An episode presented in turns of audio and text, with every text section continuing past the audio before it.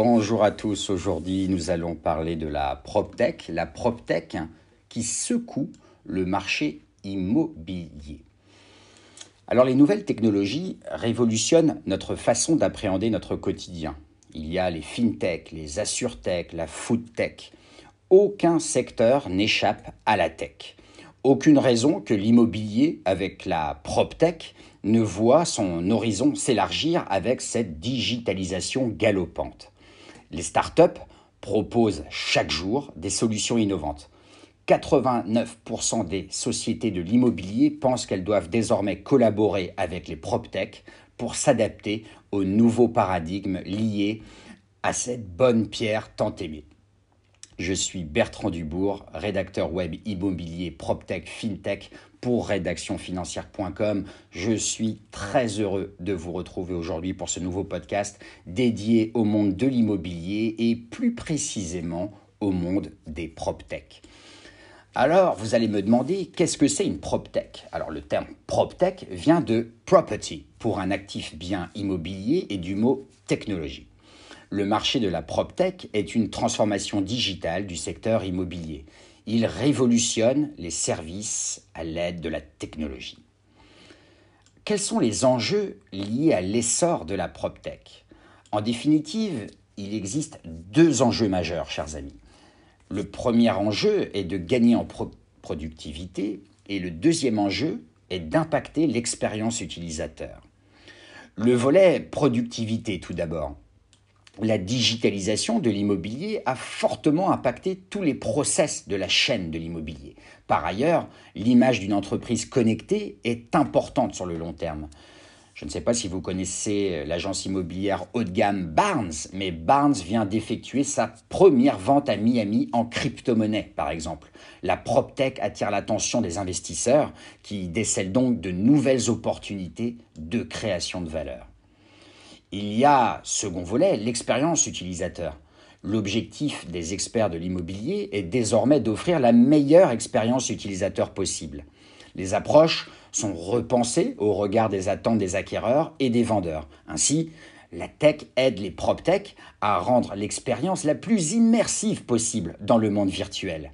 Fatalement, les applications se multiplient à une vitesse grand V. Aujourd'hui, on peut effectuer des visites d'appartements à 360 degrés. On peut également, grâce à des applications, géolocaliser des biens.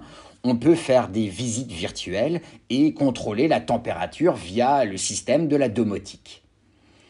Il y a trois grands segments dans la PropTech. Le premier segment, c'est l'immobilier smart. Alors, qu'est-ce que c'est l'immobilier smart, me direz-vous? Eh bien, cela vise à faciliter le management des actifs immobiliers.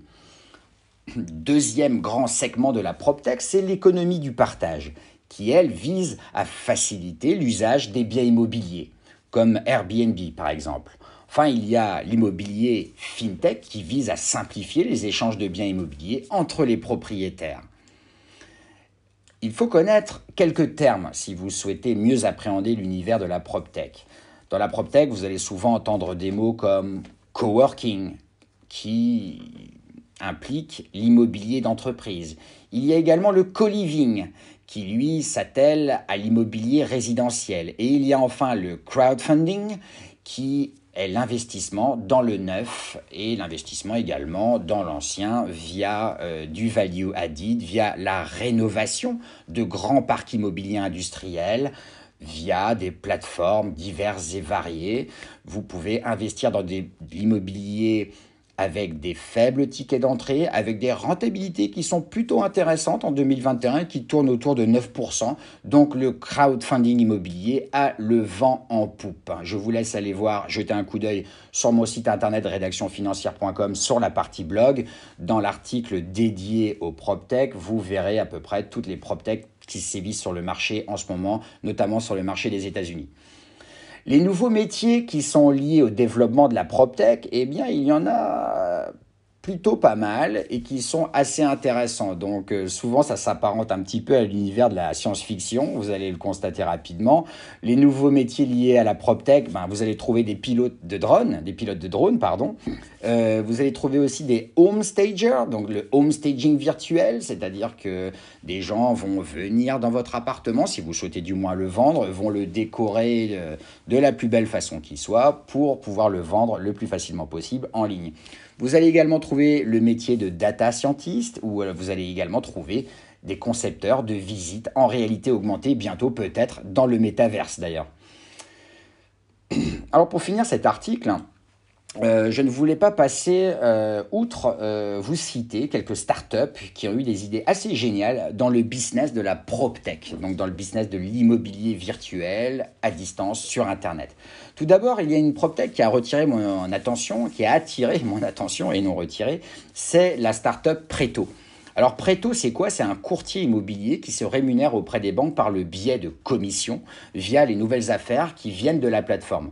Le client, c'est-à-dire vous, l'internaute, bénéficie d'une interface d'analyse de crédit transparente en payant zéro commission. C'est Pierre Kosciusko-Morisset qui est le premier actionnaire de Preto. Ensuite, une PropTech que j'aime bien, c'est Flatsy. Flatsy facilite les visites immobilières. La plateforme offre aux professionnels de l'immobilier de déléguer des rendez-vous à des agents immobiliers indépendants. Flatsy propose la prise de rendez-vous en ligne en préqualifiant les visites, ce qui est un gain de temps assez important. Ensuite, vous allez trouver la startup SweepBright. Alors, la startup vient de s'associer avec ImmoAdvisor afin d'améliorer le parcours des agents immobiliers. Le logiciel de transaction va en 2022 s'atteler à la génération de contrats avec Minotary. MyNotary. Ensuite, vous avez Osman. Alors, Osman, c'est une agence immobilière qui prélève une commission fixe de 4900 euros via la digitalisation complète des transactions. Ici, toute la transaction est dématérialisée. Haussmann vient de réussir à boucler une levée de fonds de 6 millions d'euros en mai 2021. Ensuite, nous avons la start-up Ocus. Alors cette start-up, Ocus, s'adresse aux agents immobiliers qui souhaitent réaliser des reportages, photos ou des vidéos via une plateforme dédiée. La plateforme Docus optimise les images avec l'intelligence artificielle et la business intelligence. C'est assez top. Enfin, dernière startup que nous verrons aujourd'hui et que je vous le répète, vous pouvez retrouver sur mon blog de rédactionfinancière.com, c'est la startup Roof. Avec Roof, on bat des records de vitesse. Elle a été lancée fin 2021 et accrochez-vous les amis, la startup Roof vient de lever 3 millions d'euros. Le business model, c'est acquérir des actifs immobiliers qu'elle va transformer ensuite en résidence étudiante pour les, pour les étudiants boursés. Donc il fallait y penser. Alors pour conclure, qu'est-ce qu'il faut retenir de tout cet univers, cet écosystème euh, des startups PropTech? Eh ben 2022 va être l'année où les stratégies PropTech vont sans doute porter leurs fruits, les amis. Après l'épidémie qui a agi comme un catalyseur au changement, l'année à venir va voir son industrie entrer dans l'ère de la réalité numérique. Ainsi, la tech va continuer à résoudre les problèmes liés à la productivité, la prise de décision et l'engagement des intervenants. Cela va même devenir le fondement de toutes les bonnes pratiques dans le business de l'immobilier. Voilà, j'espère que ce podcast vous aura plu. Vous pourrez trouver cet article en lecture sur mon blog rédactionfinancière.com. Je vous dis à très bientôt. Salut, ciao ciao.